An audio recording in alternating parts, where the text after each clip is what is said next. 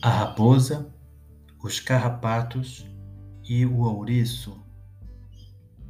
Uma fábula de Esopo.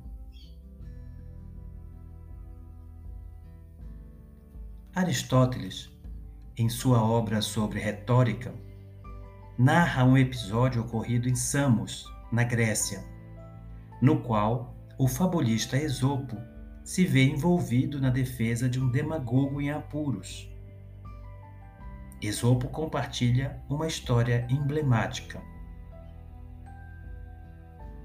Uma raposa foi arrastada pela correnteza de um rio e ficou presa em um lugar de difícil acesso.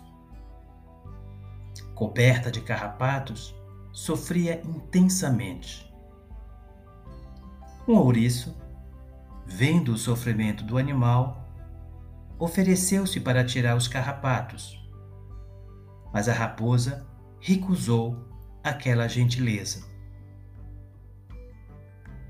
Quando o ouriço perguntou o porquê da recusa, a raposa respondeu que, se o ouriço tirasse os carrapatos já saciados pelo seu sangue, outros, ainda mais famintos, viriam se alimentar do sangue que restara em seu corpo. Após contar essa fábula, Esopo arrematou com a seguinte conclusão: